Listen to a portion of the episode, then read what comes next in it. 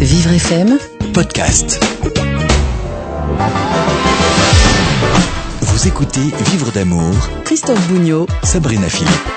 Bonjour les amoureux, salut les célibataires. Bienvenue, c'est Vivre d'amour. Tous les jeudis, on se retrouve pour une heure consacrée à vos amours, vos rencontres, votre sexualité. Je suis accompagné aujourd'hui de la psychologue Sabrina Philippe. Sabrina vous écoute, vous conseille. Elle répond aux questions Internet et Facebook en fin d'émission. Émission consacrée aujourd'hui au désir d'enfant et à l'infertilité, un sujet tabou. Pendant presque dix ans, Philippe Roussel, notre invité, et Anne, sa compagne, ont tout pour avoir un enfant, naturellement, à l'aide de fécondation in vitro. D'abord longtemps dans le flou euh, quant aux véritables causes, aux possibilités de traitement, aux échecs de fécondation in vitro dans services débordés. Ils ont ensuite eu recours à l'étranger, à la République tchèque qui les a aidés. Aujourd'hui, leur petite fille Charlotte est âgée de 4 ans. Vous allez découvrir cette jolie histoire, ses difficultés, sans tabou. Philippe Roussel a également créé l'association Les Cigognes de l'Espoir pour aider les autres couples dans cette situation. Euh, vivre d'amour, vous allez forcément aimer. Bonjour Sabrina. Bonjour Christophe. Bonjour à tous, bienvenue, c'est Vivre d'amour, notre rendez-vous du jeudi consacré à vos amours, vos rencontres, votre sexualité. C'est un plaisir de vous retrouver chaque jeudi, je suis accompagné de la psychologue Sabrina Philippe. Sabrina vous écoute, elle vous conseille. N'hésitez pas si vous le souhaitez à témoigner dans l'émission. Je vous rappelle d'ores et déjà le numéro de téléphone de, de l'émission, du standard de Vivre FM, 01 56 88 40 20. Vous préférez plus simplement poser une question, c'est possible aussi. vivrefm.com le site internet, la page Facebook également, en envoyant directement vos messages. Sabrina euh, vous fait la promesse d'y répondre dans la dernière partie de cette émission. Dans quelques instants, nous accueillerons notre invité. On commence avec l'info de la semaine. L'info de la semaine est une info sexualité, une innovation, pourrait-on dire. Je vous préviens, c'est assez osé. Hein. La start-up brestoise Bisensory a lancé Little Bird. C'est le premier sextoys connecté à une application de lecture. Vous savez, les livres numériques. Les deux objets sont donc connectés euh, via le Bluetooth. Le sextoy rentre en vibration à certains passages du texte, à l'occasion aussi d'énigmes et de jeux qui sont proposés au milieu de l'histoire. C'est une sorte de lecture augmentée, on va dire, et ça fait forcément sourire. C'est quand même beau le progrès, hein, Sabrina. Ouais, c'est magnifique. Écoutez, je crois que on n'a pas fini de rigoler, moi, je pense. Alors j'ai retenu cette euh, cette information parce que pour être un peu plus sérieux, derrière il y a quand même l'idée, le tabou qui existe autour de la sexualité féminine, de la masturbation féminine. Euh, les femmes qui là, en l'occurrence, peuvent euh, se donner du plaisir, euh, apprendre aussi à mieux connaître leur corps. Tout ça, ça peut être intéressant, Sabrina. Bah, de toute façon, c'est important, bien sûr, d'être bien dans son corps et bien dans sa sexualité. Ça passe évidemment par le fait d'être bien seul, aussi dans son corps et dans sa sexualité. Donc, tout ce qui peut contribuer, évidemment, à cette amélioration est intéressant. Maintenant, c'est vrai qu'il y a de plus en plus d'objets ludiques et celui-là en est un. Mmh. Euh, L'importance de la lecture, la littérature érotique aussi. Il y a des, des maisons d'édition qui fonctionnent vraiment beaucoup depuis une dizaine d'années. On a l'impression que ça intéresse le public féminin et qu'il y a plus de facilité à en parler, peut-être entre copines? Oui, alors c'est vrai que cette littérature érotique, elle a toujours existé quand même. Hein. C'est, on, on la redécouvre, mais elle a toujours existé. Et je crois que 50 nuances de Grey euh, a vraiment sonné finalement le, tout le début de, de cette euh, envolée érotique et littéraire. Alors on peut évidemment s'amuser aussi en couple et peut-être que ce genre d'initiative, euh, ce, ce, cette facilité à parler de ça vous a aidé dans votre vie. Vous pouvez, si vous le souhaitez, également en témoigner. 01 56 88 40 20. Vivre d'amour est aujourd'hui consacré à un problème dont on parle peu. Il s'agit de l'infertilité, les difficultés des hommes, des femmes aussi à avoir un enfant. Notre invité a créé l'association Les Cigognes de l'Espoir pour aider euh, les autres couples touchés par l'infertilité, comme il aurait aimé euh, probablement être aidé lui-même. Bonjour Philippe Roussel. Bonjour. Bonjour Philippe. Bienvenue. Vous et, et, votre femme Anne avez rencontré d'importantes difficultés à avoir un enfant pendant pas mal d'années. Charlotte est née quand même euh, il y a quatre ans. Sa naissance, j'imagine, a été un grand bonheur et aussi un soulagement. Absolument, puisque notre parcours, si j'ose dire, a été vraiment très long, euh, à peu près dix ans. Euh, dix ans à, errer, j'allais dire errer, de, de, service en service, de médecin en médecin, de spécialiste en spécialiste. Donc vraiment très long avec euh, bon l'idée que finalement on n'y arriverait peut-être jamais. Donc évidemment, quand on a réussi et que Charlotte est apparue euh, simplement sur le test de grossesse, déjà c'était la folie quoi. Mhm. Vous imaginez, imaginez lui parler un jour du combat que ses parents ont mené pour l'avoir Absolument. Bien sûr, on ne lui cachera rien. Je sais que certains couples, et nous on en a à l'association, ne veulent rien dire, ne veulent pas que ça se sache, veulent que ça reste absolument secret, mais c'est pas du tout notre intention. Bien sûr qu'on va lui en parler. Parler, c'est important parce qu'il y a beaucoup de, je le disais, de tabous autour de ces questions. Euh, L'infertilité masculine aussi est un sujet particulièrement tabou parce qu'on a longtemps considéré que les femmes étaient responsables de tout. Je précise au, au passage que déjà peut-être responsable, c'est pas le bon mot. Sabrina, on en parlera, mais en tout cas, les problèmes existent pour les hommes, pour les femmes à part égale. Enfin, il y a aucune aucune raison. Pour vous, le, le silence provoque euh, des dégâts sur tous les plans? Absolument. Je reviens juste sur le mot responsable. C'est souvent euh, l'idée que les hommes ont eue de dire c'est la femme qui est responsable. On est d'accord, c'est pas le bon mot, mais c'est ce qui est dans la, la pensée des hommes euh, bien souvent. Mhm. Oui, le silence euh, crée des dégâts en matière euh, d'infertilité. Euh, les hommes n'en parlent très peu. Nous, on le voit à l'association, c'est peut-être, allez, même pas 10% des appels qui sont des hommes qui appellent. Et quand ils appellent, ils auraient tendance, même au début, à rejeter euh, sur la femme, sur la compagne, etc. Et en creusant un peu, en discutant avec eux, on se rend compte que euh, c'est soit un problème euh, seulement de l'homme, voire des deux. Mais dans ce cas-là, ils ont tendance à occulter leur partie. Mhm. Sabrina Philippe, un couple ne peut pas avoir d'enfants, ils n'en parlent pas. Euh, c'est c'est quoi? C'est la rupture?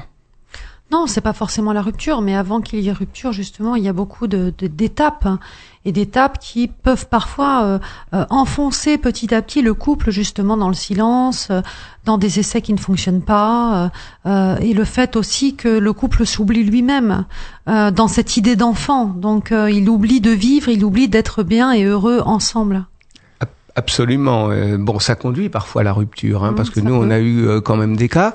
Mais vous avez raison, il y a des fois, ils ne pensent plus qu'à ça. Mhm. Et tout devient mécanique. Alors, on parlait tout à l'heure de sexualité. Ils ont l'impression de, de sexualité programmée à heure fixe. Mhm. Pas très, hum, vous voyez, pas très glamour. Ouais. On va revenir sur votre parcours, euh, Philippe Roussel, votre parcours, celui de votre femme Anne aussi.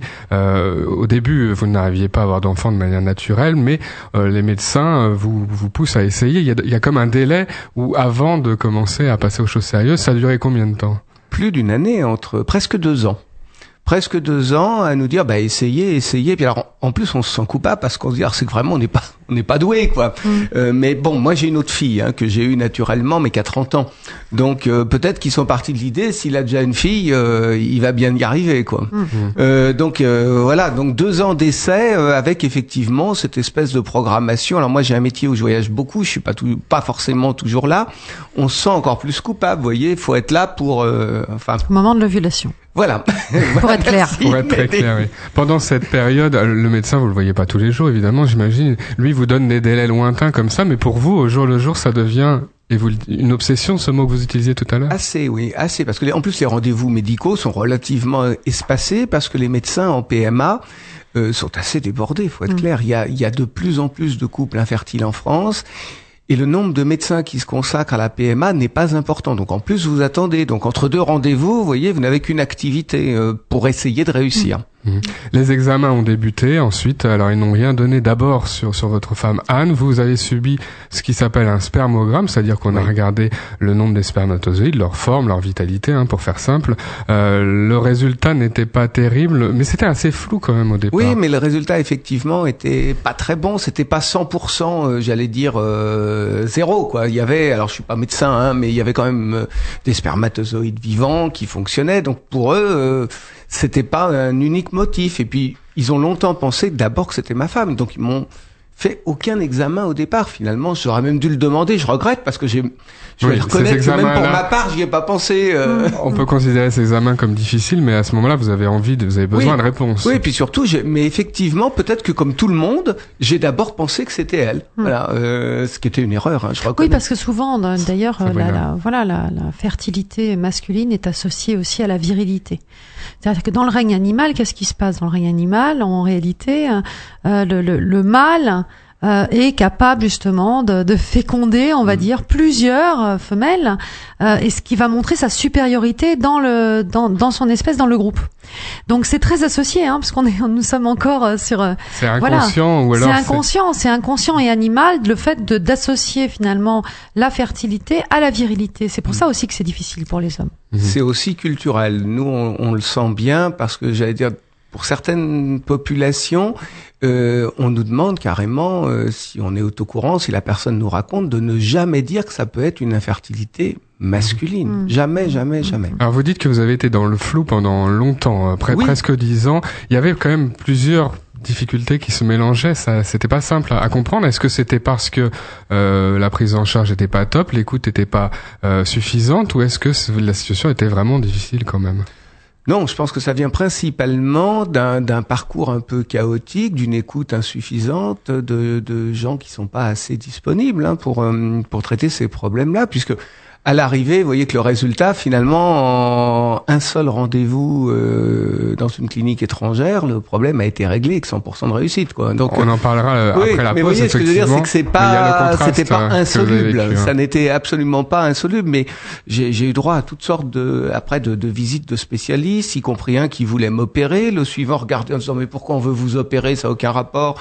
Le gars il fait ça uniquement pour avoir de l'argent. Enfin bon, vous voyez, vous Oui. vous sentez quand même un peu Il y a des mal contradictions et vous, vous êtes euh, un peu perdu. Ah, vous êtes un à peu perdu, vous voyez. euh, et puis à la fin, on vous dit ah, bah vu, vu votre âge, c'est trop tard. on peut plus rien pour vous. Donc ça s'arrête comme ça. Donc euh, un peu inquiétant. Alors, Des tentatives d'insémination, effectivement, mais l'insémination, on sait que ça marche très très peu. Uniquement pour des cas, j'allais dire, d'infertilité euh, peut-être très légère, vous voyez. Euh, des tentatives de FIV, sachant Alors, que FIV, c'est la fécondation, fécondation in in vitro. La fécondation en laboratoire à l'extérieur. Labor- oui, enfin laboratoire avec les ovocytes de, de, de la compagne. Mais quand on vérifie, et- et- enfin bon, ils ont vérifié que la réserve ovarienne était très faible, donc la FIV ne sert à rien parce que si vous avez une réserve ovarienne faible, on a beau stimuler, on n'obtient quand même pas grand-chose. Donc à chaque Il y a un fois, moment donné, on vous a donné le dernier rendez-vous et on vous a laissé sans solution. Voilà. Qu'est-ce que vous avez ressenti à ce moment-là Alors, avec on votre était quand même un femme peu perdu, mais d'un autre côté, on se dit c'est la fatalité au début. On se dit ben Mm. voilà, on est arrivé au bout. euh, peut-être qu'on peut rien faire. Peut-être que la médecine est impuissante. Jusqu'à ce que dernier vraiment dernier rendez-vous avec l'embryologiste, non pas le médecin, donc le- plutôt la personne qui est en laboratoire et qui fait les manipulations, nous dit bah écoutez, euh, pourquoi vous essayeriez pas d'aller à l'étranger où il y a euh, notamment des techniques de don d'ovocytes performantes et des résultats euh, qui sont bons. Cette technique, vous y avez pensé, on en parlera après, après la pause. Sabrina, comment euh, en couple euh, on gère l'espoir, les désespoirs euh, Parce que parfois il y a des fécondations euh, qui ne marchent pas. Il y a toujours le moment où on apprend que ça n'a pas marché. Ça, ça doit être particulièrement difficile. Donc comment on gère sans que, sans en vouloir à l'autre, clairement Alors, c'est toute la difficulté. Ou au médecin, euh, au voilà, je pense que je pense que déjà ça aiderait beaucoup de couples s'ils se faisaient euh, accompagner dans une thérapie de couple. Je pense pour se recentrer justement sur leur couple, c'est ce qu'on disait euh, en début d'émission, parce que bien souvent ils s'oublient ces couples-là, ils sont plus que dans ce projet d'enfant, et, et- et le projet de couple n'existe plus qu'au travers de ce projet d'enfant. Donc ça serait bien qu'il y ait un accompagnement pour ces couples Mhm. je pense. Maintenant, euh, on, ce peut voir aussi, et ça quand même on peut pas le nier, on voit aussi des couples qui dysfonctionnent de toute façon. Alors c'est très intéressant parce qu'on voit des couples qui dysfonctionnent et qui dysfonctionnent aussi finalement dans ce dans ce projet d'enfant, mais qui dysfonctionnent dans leur vie aussi de couple. Donc ça les met face à quelque chose qui est autre.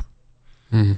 Euh, L'idée aussi, c'est de pouvoir penser à autre chose. Ce serait un conseil que vous vous donneriez, Philippe Rousset. Il faut, il faut que ça ne soit pas euh, du 100% du temps de la journée où on, où on pense à ça. Il faut Absol- continuer à s'amuser un peu. Oui, absolument. Je crois qu'il faut vraiment penser à autre chose parce que sinon, on aboutit à une obsession. Alors, je, pareil, je suis pas médecin ni psychologue, mais pas maladive, mais voyez, euh, extrême. Mhm. Euh, et je crois que c'est pas une bonne solution. Ça ne fait, à mon avis, qu'aggraver les, les choses. Vous voyez, le stress augmente, euh, les tensions doivent augmenter. euh, Il y, a, il y a plein de raisons qui fait qu'effectivement, euh, il faut penser à autre chose. Mais si on est bien suivi, il n'y a pas de raison d'y penser toute la journée si on n'a pas notamment des doutes ou des choses comme ça. Philippe Roussel est notre invité aujourd'hui dans Vivre d'amour, émission autour de l'infertilité et forcément du désir d'enfant. On se retrouve dans quelques minutes. À tout de suite. Vivre d'amour. Christophe Bougnot, Sabrina Philippe. Bye. Vivre d'amour, c'est jusqu'à 13h. Votre rendez-vous consacré à l'amour, aux rencontres à la sexualité. Je suis avec la psychologue Sabrina Philippe et Philippe Roussel, notre invité. Euh, Philippe, euh, papa de Charlotte qui a 4 ans et qui est né donc euh, il y a 4 ans forcément. Charlotte, une bonne nouvelle, un miracle aussi puisque vous avez rencontré des difficultés, des problèmes d'infertilité. C'est le sujet de cette émission, un sujet souvent tabou. C'est d'ailleurs pour ça qu'on vous remercie de témoigner Philippe Roussel. On dira un mot tout à l'heure sur l'association Les Cigognes de l'Espoir puisque vous avez choisi d'aider les autres couples rencontrant ces mêmes situations. Euh, face au manque de solutions en France, vous avez donc décidé de recourir à un pays étranger. Plusieurs pays sont euh, sont conciliants et ont des, des, des, des, services adaptés pour ce genre de problème. L'Espagne, la Belgique, la République tchèque. Euh, conciliant, je disais, conciliant sur quoi en fait? Puisqu'il y a des, des critères ou c'est le manque d'accès, les difficultés en France qui ont fait que vous êtes vous êtes tourné vers l'étranger? Les deux. Euh, la première raison euh, en France, euh, par exemple, dans le cadre du don d'ovocytes, c'est qu'il n'y a quasiment pas de donneuses. La France réalise par an à peu près 300, 350 dons d'ovocytes pour des dizaines de milliers actuellement de personnes qui sont demandeurs. Donc c'est plutôt la loterie.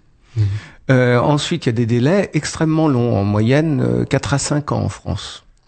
Donc euh, si vous n'êtes pas jeune euh, ou très jeune, euh, bah, c'est un peu loupé quoi. Mhm. Ensuite, il y a des conditions juridiques compliquées, il faut passer devant un juge. Enfin, vous voyez vraiment rien de simple. Dans l'Union européenne, parce qu'on parlera pas des pays hors Union, il y a quand même des législations, j'allais dire, un peu plus libérales, et aussi des pays pour qui c'est un peu plus entré dans les mœurs, donc il n'y a pas de problème de, de donneuse. Il y a aussi le problème des, des établissements. En France, seuls un certain nombre d'établissements, les sécos nationaux, peuvent pratiquer ce genre d'intervention. Euh, c'est-à-dire que ça n'est pas ouvert à la médecine privée. Mhm. Ce qui explique aussi peut-être que ça intéresse pas grand monde en France. Mhm.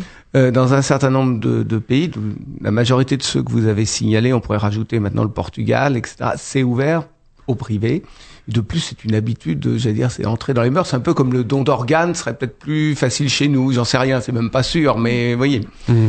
Donc, vous avez trouvé, vous, une clinique euh, à 150 km de Prague. Nous sommes donc en République tchèque. Racontez-nous comment s'est passé euh, les premiers jours en arrivant. On arrive quand même dans, à l'étranger, dans un pays peut-être, je ne sais pas si vous connaissez. Oui, mais je connais, je connais euh, pas seulement bien la République tchèque, mais je connais bien l'Europe puisque mon métier est voyagiste, donc j'ai l'habitude de voyager un peu partout. Et c'est peut-être aussi pour ça qu'on a choisi la République tchèque et finalement une clinique qui n'avait jamais, jamais, jamais reçu de patients étrangers. Mais simplement, on avait envoyé euh, un mail à différentes cliniques et puis euh, celle-là a répondu la première.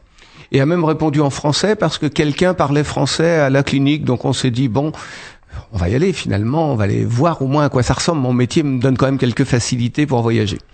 Donc euh, on est arrivé, la République tchèque, j'étais déjà allé, mais pas, je ne connaissais pas les établissements médicaux. On est quand même arrivé dans une clinique tout à fait ultra moderne, qui n'avait rien à envier aux établissements de soins français. Et un bon accueil. et un excellent accueil. Je veux dire quelque chose de très personnalisé. Les gens nous ont écouté, une véritable écoute de notre histoire, pas simplement un examen médical, vous voyez. Euh, et ça, ça nous a surpris parce qu'on n'était pas du tout, du tout, du tout habitué à ça. Mm. Euh, donc, euh, on a fait les examens médicaux. Et ils ont regardé nos dossiers français de d'examen qu'on avait amenés, bien sûr. Et ils nous ont tout de suite répondu, théoriquement, il n'y a pas de problème, euh, ça devrait marcher. Vous avez parlé d'un don d'ovocytes, euh, donc des cellules euh, d'une autre femme. Voilà. C'est ce qui s'est passé voilà, Parce qu'on leur avait même amené le dossier, on a dit ils ont peut-être une autre idée, mais eux aussi, on, bon, pour eux, c'était la, la, la, solution la plus facile. S'il y a une réserve ovarienne épuisée, de toute façon, euh, c'était difficile. Et puis pour moi, avec un spermogramme qui est pas terrible, ou en France, on m'a dit on peut pas faire grand-chose. Alors eux m'ont dit, bah écoutez, pour un don d'ovocytes, ça, ça, ça devrait pas poser de problème, ça devrait même marcher sans, sans difficulté. Donc rendez-vous est pris pour euh, deux mois après, à peu près. Euh, on, on s'est dit ça n'a rien à perdre, on y va, euh, on verra bien. Peut-être encore un peu sceptique, hein, l'idée qu'on nous dise, bah non, il n'y a pas vraiment de difficulté. Pendant dix ans, on nous a dit, oh là là, vous rendez compte? euh, donc ça se passe plutôt bien. Euh, bon, je ne peux pas vous détailler comment se passe un don d'ovocytes, mais hum, donc on y va, on rentre, on reste à peu près une semaine sur place. En gros, il faut euh, cinq jours, cinq six jours, euh, le temps de faire toutes les, les opérations. donc pour, pour résumer, il, retire des ovocytes, il prélève les ovocytes sur une donneuse plus jeune. Euh, ils me font un prélèvement de sperme où là, ils ont trouvé et sélectionné euh, des spermatozoïdes en bon état. Ils disent, nous, il nous en faut qu'un, hein, si on en trouve un, ça nous suffit. On prend le spermatozoïde avec une sorte de joystick sur lequel il y a des, des grandes aiguilles dessus et on rentre le spermatozoïde dans le dans l'ovule. On met l'ensemble euh, à, à maturation, enfin à cultiver, vous voyez, dans un dans un appareil euh, particulier qui s'appelle l'embryoscope. Et, et là, bah, le, la- les cellules se divisent, etc. On arrive à un embryon qu'on réimplante euh, cinq jours après. On réimplante de 1 à 3, euh, suivant des critères médicaux que seuls les médecins Donc c'est votre femme qui porte l'en- l'enfant. hein, Voilà. bien sûr. Voilà. Et Ces donc trois embryons, avec le risque, j'imagine aussi que- qu'elle ne les garde pas. Donc ça, on ne sait pas par contre. ça, on ne sait pas. On ne sait pas. euh, Il y a quand même effectivement, et surtout pas tous les trois, parce que vous Mm. imaginez si c'était des triplés à chaque fois, ce serait quand même un petit peu euh, embêtant. Mais les médecins, Dans ce genre de situation, il y a souvent, c'est vrai, des Il y grossesses en a. Nous, multiples. on l'a vu à l'association, mais euh, regardez, en trois ans d'association, il y a eu deux cas de triplés, mais parce que les gens avaient demandé. Hmm. Sinon, en général, euh, c'est quand même assez rare. Par contre, les jumeaux, c'est un peu plus de 20%.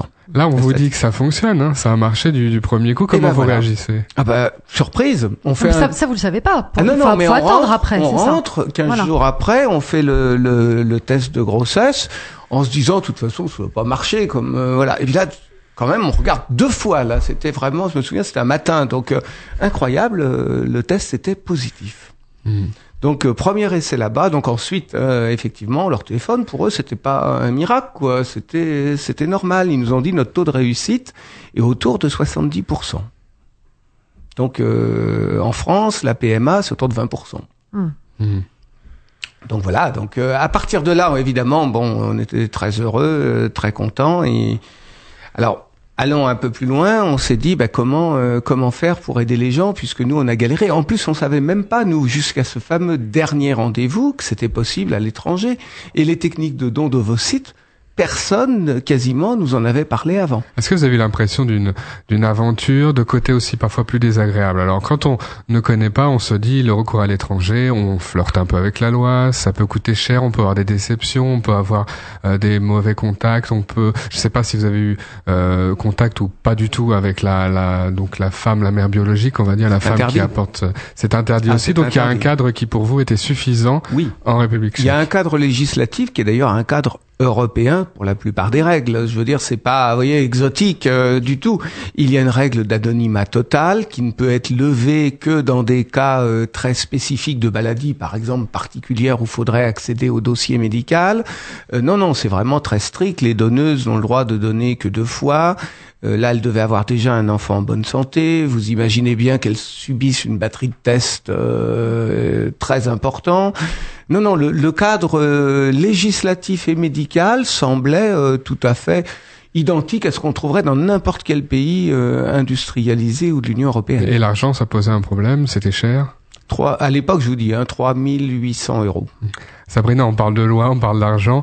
Euh, les couples, eux, et ça c'est quelque chose qu'on comprend facilement, sont prêts à tout pour euh, réussir leur, leur projet d'enfant, leur désir d'enfant.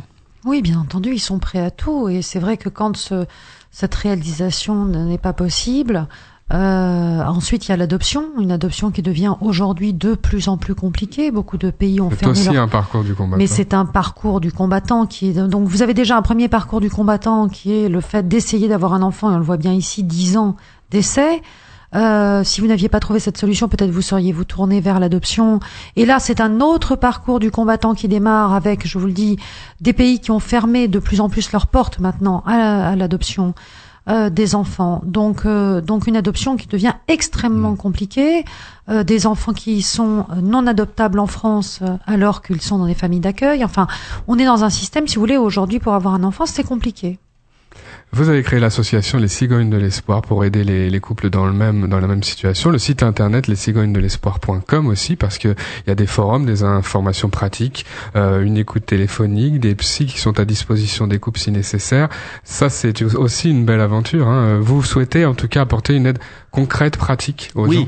L'idée, c'est d'apporter vraiment une aide euh, concrète en dehors des, grands débats qui puissent être euh, politiques ou autres. Hein, c'est autour de la procréation médicale assistée. C'est-à-dire notre but, c'est permettre au couple d'avoir un enfant.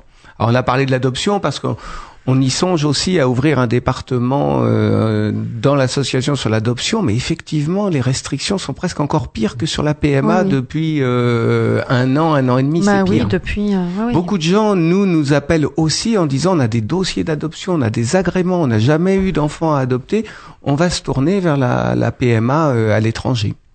Donc c'est pas la cigogne malheureusement qui euh, qui décide. Sinon, si ça se trouve, ça se passerait beaucoup mieux, hein, Sabrina. C'était une petite cigogne, oui, mais bon.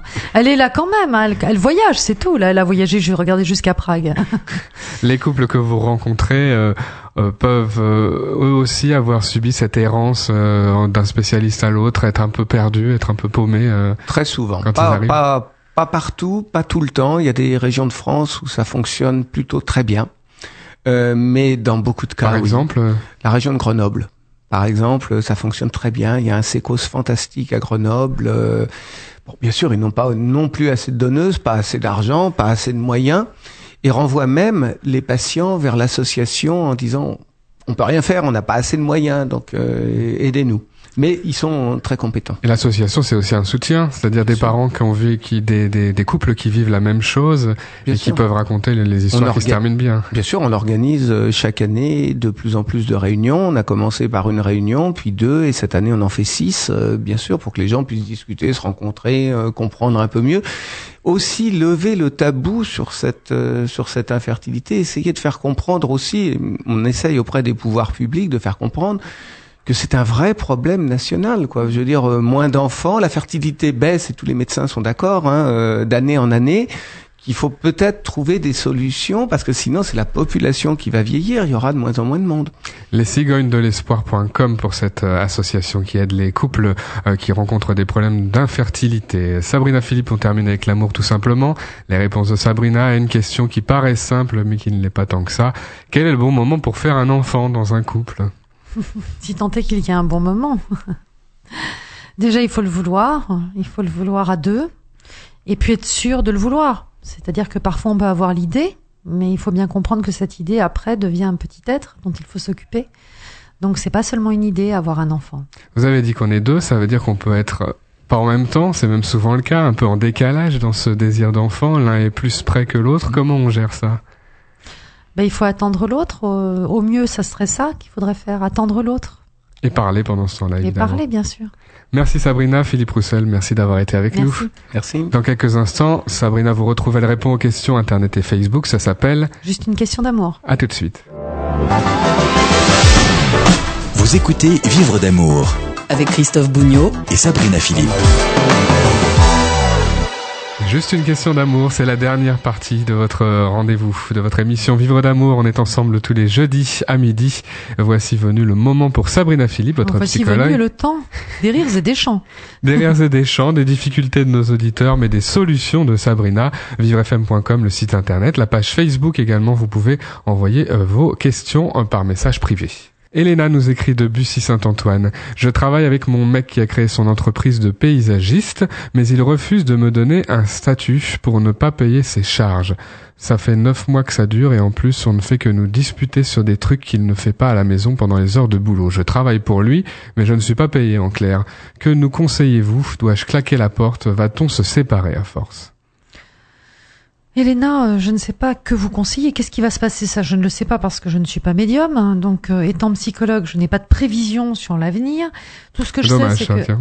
c'est dommage. Bon, on, peut, on peut essayer, hein, si vous voulez. Je peux vous dire euh, votre horoscope. Donc, euh, non, je je sais pas en fait. Mais ce qui est sûr, c'est que neuf mois, ça fait beaucoup. On peut donner un coup de main au départ quand ça commence, mais bon, neuf mois, ça commence à faire. Et puis surtout, euh, si vous faites que vous disputez, bah, ça veut dire tout simplement que le fait de travailler ensemble, c'est peut-être aussi une source de tension pour vous. Mhm. Donc, euh, ben Elena, euh, il faut mettre un petit peu les choses à plat, tout simplement. Euh, cloquer la porte, c'est peut-être pas le- la bonne solution dans un premier temps, mais euh, déjà parler et dire tout ce qui vous dérange. Vous savez, ça me rappelle un peu quand même ces femmes d'agriculteurs qui ont travaillé pendant des années pour leur mari à une époque où Mhm. les femmes ne travaillaient pas beaucoup. Donc il n'y avait pas forcément la reconnaissance systématique et ces femmes âgées, veuves parfois, sont- se- peuvent se retrouver sans droit, sans une retraite suffisante. Alors là, on n'en est pas là, bien sûr, mais il y a, y a l'idée aujourd'hui quand même que, que la reconnaissance des- du travail des hommes et des femmes, elle doit être euh, Peut-être systématique, c'est quand oui, même tout mieux. à fait. Alors là, il s'agit de donner un coup de main, si vous voulez. Qui n'a pas donné Au un début, coup de main on, à son on conjoint donne un coup de euh, main, oui. Voilà, pour, pour dans, dans le démarrage. Quand on commence une entreprise, on ne peut pas forcément euh, euh, prendre un employé tout de suite. C'est pas possible. C'est pas possible. Maintenant, euh, il faut pas non plus que ça devienne un dû. Peut-être Oui. que c'est ça le problème.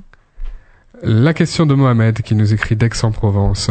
Depuis mon accident, je vis dans un centre de rééducation. Ça devrait durer encore 6 à 8 mois environ. Pendant ce temps, je suis très jaloux des bons moments que ma copine euh, doit passer sans moi. J'ai aussi peur qu'elle me trompe.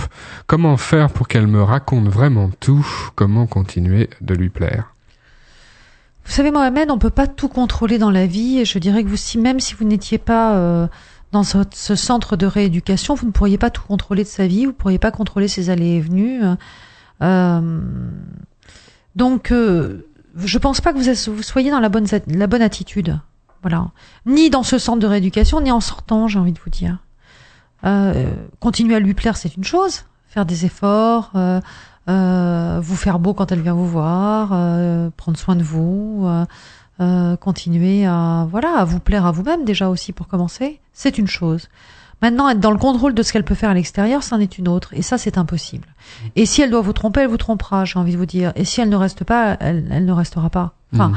vous ne pouvez pas, euh, vous ne pouvez pas vouloir à, à deux, euh, enfin pour deux en tout cas. Vous pouvez vouloir pour vous, mais euh, pour deux, non, c'est pas possible. Il faut l'autre aussi. Moi, je comprends les, les préoccupations de, de, de Mohamed parce que voilà, il y a l'accident, il y a peut-être un handicap euh, qui est arrivé et qui va s'installer durablement. Donc tous ces changements, euh, il se dit aussi qu'il n'est plus dans la vie de tous les jours, qu'il peut-être euh, au début il ne peut plus travailler. Tous ces changements, ça inquiète et ça, on peut se dire la, la personne que j'aime ne va pas me reconnaître, euh, continue sa vie sans moi et va découvrir d'autres choses et ça va être terminé. Vous savez, c'est terrible de dire ça, mais c'est quand même un peu la vérité. C'est-à-dire que les épreuves que vous avez dans la vie euh, vous montrent aussi la nature des sentiments. Parce que si vous êtes avec quelqu'un uniquement parce que c'est, euh, comme on dit en anglais, convenient, c'est-à-dire que c'est tout est bien, euh, euh, parce que vous habitez proche, de façon proche, parce que euh, elle a un métier sympa, parce que finalement elle est pas mal, euh, ou il est pas mal, c'est pas ça l'amour. Et c'est pas sur ces bases-là qu'on crée une famille non plus. Donc autant le savoir le plus vite possible quelque part. Question de Gaël qui nous écrit de la ville de Châtillon. Mon mari m'a fait une confidence en plein câlin hier soir. Il est attiré par les pieds des femmes et me demande s'il peut s'occuper des miens. Je suis halluciné car il a attendu quand même dix ans pour me l'avouer. Est-ce un comportement normal? Euh, Dois-je lui faire plaisir ou l'empêcher de tomber dans ses travers? C'est étonnant, Gaël, votre question. Bah, je suis étonnée, moi, surtout que votre euh, mari vous en ait pas parlé pendant dix ans, quand même. Euh, Le pauvre, alors il a été frustré pendant dix ans. C'est quand même dommage. Est-ce que c'est un comportement normal? Où, se, où se situe la normalité? Il fait de mal à personne, ce, ce- cet homme. C'est juste qu'il aime les pieds. Bon. Euh, je vous signale quand même que la plupart des hommes sont attirés euh, par d'autres attributs, la poitrine, euh, les fesses, et qu'on se demande pas si c'est normal. Alors pourquoi les pieds, ça serait pas normal hein? Bon. Euh, Dois-je lui faire plaisir? Écoutez, qu'on s'occupe de vos pieds, je pense que ça va pas vous faire de mal, a priori. Ça vous permettra même peut-être de prendre le vôtre. Et pourquoi l'empêcher de tomber dans ses travers? Bah, C'est pas un travers. Je veux dire, euh, il- ça lui plaît. À partir du moment où vous n'êtes pas dans quelque chose, si vous voulez, qui vous entraîne vers euh, d'autres, euh, des comportements sexuels déviants, des choses où vous voudriez pas aller. Je veux dire, il n'y a rien de mal. voilà, il y a des y a des hommes aussi qui aiment beaucoup les chaussures, qui sont contents d'offrir des chaussures à leurs femmes. Bah, c'est un plaisir partagé, j'ai envie de vous dire. Merci pour cette question Gaël parce que c'est c'est un peu la question du partage des fantasmes dans le couple. Est-ce qu'il faut tout Est-ce qu'il faut tout faire Est-ce qu'il faut tout réaliser? Euh, En tout cas, il faut en parler librement, euh, même si c'est pour dire non à, à un fantasme. Comme on doit pouvoir parler de tout quand on quand on vit ensemble. Bah oui, et là vous voyez, vous rendez compte, dix ans euh, qu'il ose pas lui parler de, de de son attirance pour les pieds. Alors. On continue avec la question de Denis. Denis nous écrit de Bordeaux. La solitude me pèse depuis six ans. Euh, J'habite pourtant une grande ville. Pourquoi personne ne vient jamais en parler et ne s'intéresse à moi? Est-ce que c'est parce que je boite? Euh, moi, j'ai envie de vous dire que euh, Denis, euh, c'est pas parce que vous habitez une grande ville que vous connaissez forcément beaucoup de monde. C'est pas parce que vous habitez une grande ville que vous avez forcément une vie sociale développée. Ça veut rien dire d'habiter une grande C'est une ville. idée reçue, ça un peu? C'est une idée reçue, oui, parce que il y a beaucoup de possibilités dans une ville, mais encore faut-il les développer et les saisir. Pour être dans un village et connaître beaucoup plus de monde, avoir une vie sociale beaucoup plus riche que dans une ville. Vous voyez? Donc c'est, c'est bien sûr qu'il y a plus de possibilités, mais est-ce que vous les saisissez? Est-ce que votre réseau social est suffisamment développé? Est-ce que vous vous sentez bien? Euh, Pourquoi personne ne vient jamais en parler ne s'intéresse à moi? Mais c'est peut-être vous qui devez vous intéresser aux autres aussi, j'ai envie de vous dire, Denis. C'est difficile pour les gens euh, de deviner qu'il est seul et, et on, on- c'est difficile quand même de, de rencontrer des inconnus comme ça. Il faut trouver des occasions, c'est ça que je voulais demander, souvent il y a une confusion parce que là Denis nous dit qu'il boite. Et souvent une espèce de confusion entre le fait d'avoir euh, un handicap et le fait d'être seul. Et en se disant bah finalement on ne vient pas me parler parce que je boite. Mais je, je voudrais quand même dire à Denis que euh, si vous ne boitiez pas, eh ben on viendrait pas vous parler non plus. Vous voyez, il y a plein de personnes dans les grandes villes, Paris, euh, Bordeaux, Lyon, qui vivent seules. Elles n'ont, elles n'ont, voilà, elles ne boitent pas pour autant, mais personne ne vient leur parler. Mm. Euh, C'est, c'est pas qu'il faut s'intéresser à vous parce que vous boitez, Denis. C'est que vous, vous devez vous intéresser aux autres. Voilà. C'est changer cette optique-là. Ça, c'est très, très, très important. Vos questions sur vivrefm.com, sur la page Facebook. Dalinda nous écrit du 20e à Paris. J'ai une fibromyalgie qui me provoque des douleurs dans la tête et un peu partout aux articulations. Sortir de chez moi plusieurs heures est très difficile. Euh, comment faire des rencontres? Les hommes peuvent-ils comprendre ça? Dalinda, euh, est-ce que les hommes pourront comprendre ça? Moi, j'ai vu des couples où certaines femmes avaient des fibromyalgies et les hommes étaient tout à fait capables de le comprendre.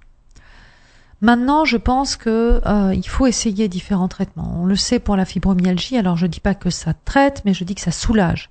L'hypnose, par exemple, est une bonne indication euh, pour avoir quand même des moments d'apaisement, des moments. euh, Le problème, si vous voulez, ce qui peut être gênant pour un partenaire, c'est de mettre en avant votre maladie en permanence. Vous n'êtes pas une maladie, vous êtes Dalinda et vous avez une fibromyalgie. Vous n'êtes pas euh, fibromyalgie et, et accessoirement vous vous appelez Dalinda. On comprend que ça complique un peu le quotidien, les sorties, euh, et donc euh, sortir plusieurs heures pour elle est difficile, donc ça peut réduire les occasions de, de rencontres. euh, ça, c'est un peu embêtant. Bien sûr. Maintenant, il y a d'autres possibilités de rencontres, notamment Internet. Ça peut être une solution adaptée pour, pour elle. Exactement. Toutes vos questions à Sabrina, toutes vos questions sur l'amour, les rencontres, la sexualité, chaque euh, jeudi, les réponses de Sabrina, mais vous pouvez les poser tous les jours au moment que vous le souhaitez sur vivrefm.com, sur la page Facebook également en envoyant directement euh, vos messages. Vous souhaitez témoigner dans l'émission, raconter votre parcours, vos difficultés, vos belles rencontres amoureuses. 01 56 88 40 20, c'est le numéro du standard de Vivre FM. Merci Sabrina. Merci Christophe.